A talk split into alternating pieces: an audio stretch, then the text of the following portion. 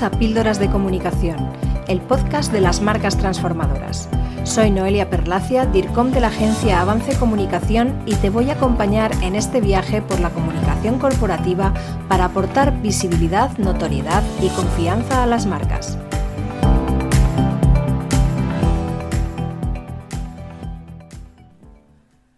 La comunicación de marketing y la comunicación de ventas son conceptos muy relacionados pero distintos, y no todo el mundo los diferencia de forma correcta.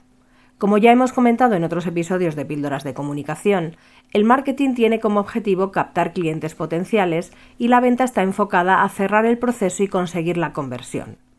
Todas las estrategias y tácticas utilizadas para comunicar y promocionar los productos y servicios de la empresa y generar demanda se enmarcan en la comunicación de marketing, que se basa en principios como la segmentación de mercado, es decir, identificar y seleccionar los segmentos de público más adecuados para dirigir los mensajes de marketing, la potenciación de los medios propios, como el sitio web, su posicionamiento, las redes sociales, el email marketing, etc., el uso de medios pagados en todo tipo de soportes, ya sean tradicionales o digitales, para transmitir los mensajes de marketing, y el inbound marketing, que es una técnica de atracción mediante la generación de contenido valioso para el público en diversos formatos y a través de diferentes canales.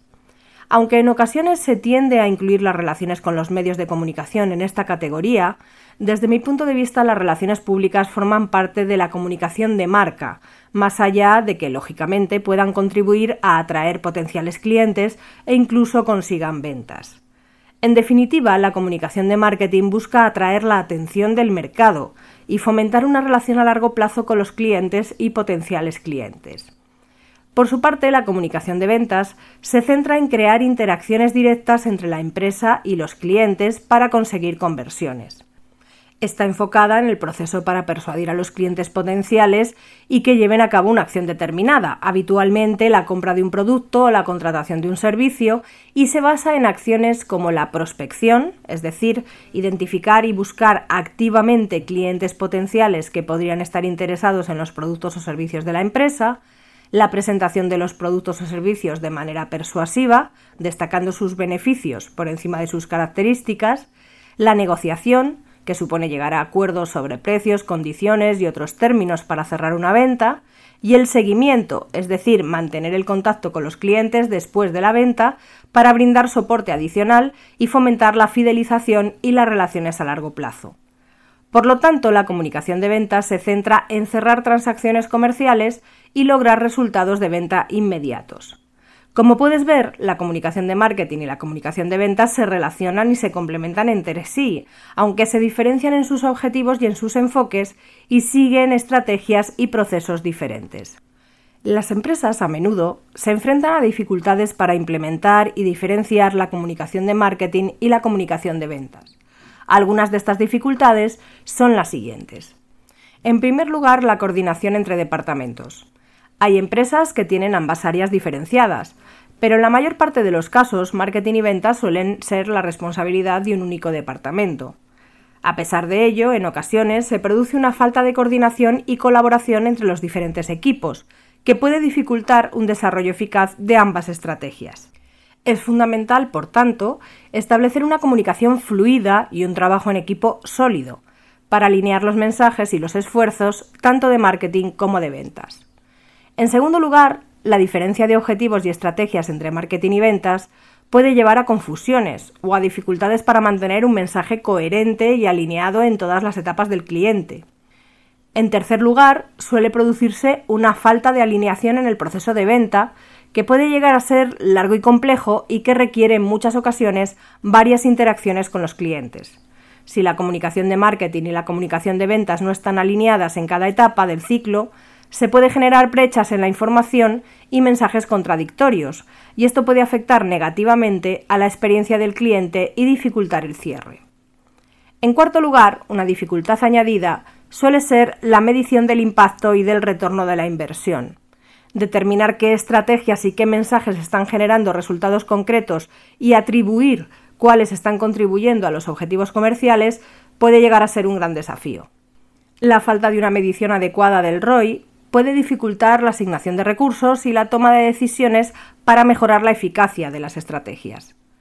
Por último, la capacitación y la formación son básicas para implementar de forma eficaz la comunicación de marketing y la comunicación de ventas. Es fundamental contar con personal capacitado y bien informado. Es importante invertir en la formación de los equipos de marketing y ventas para asegurar que tengan el conocimiento y las habilidades necesarias para comunicar de manera efectiva y coherente. Superar estos desafíos requiere un enfoque estratégico, una comunicación abierta y continuada y un esfuerzo conjunto de los equipos de ambas áreas. Mientras que los equipos de marketing deben ser expertos en estrategias de captación, canales y herramientas, es decir, requieren conocimientos fundamentalmente técnicos, el equipo de ventas debe centrarse en las habilidades de comunicación. En primer lugar, la capacidad de escucha. El vendedor debe prestar atención a las necesidades, deseos y preocupaciones del cliente para comprenderlo mejor. Además, debe tener la capacidad de utilizar un lenguaje sencillo, coherente y estructurado, para transmitir de forma clara los beneficios del producto o servicio. Por otro lado, la empatía es fundamental a la hora de comunicarse con los clientes, comprender al cliente y ponerse en su lugar, entendiendo sus emociones, sus preocupaciones, ayuda a crear una conexión sólida y a generar confianza y autoridad. Sin duda, otra cualidad clave es la persuasión. Presentar de forma convincente los beneficios, utilizando argumentos sólidos y evidencias relevantes, facilitará superar las objeciones del cliente y así llegar a un cierre exitoso de la venta. También hay que tener en cuenta que cada cliente es único, por lo que el vendedor necesita adaptar su estilo de comunicación a las necesidades de cada uno, lo cual implica ser flexible y adaptar el mensaje y el enfoque. La resolución de problemas es otra de las habilidades importantes, ya que en cualquier momento pueden surgir situaciones complejas u objeciones por parte del cliente a las que hay que dar solución. Por último, la inteligencia emocional también es muy relevante, ya que saber gestionar las propias emociones y responder a las de los demás de forma adecuada produce conexiones más profundas. Finalizamos este nuevo episodio de Píldoras de Comunicación esperando que te haya resultado útil. Te espero en el próximo. Hasta aquí nuestro episodio de Píldoras de Comunicación. Si te ha gustado, compártelo y no dejes de escuchar el próximo.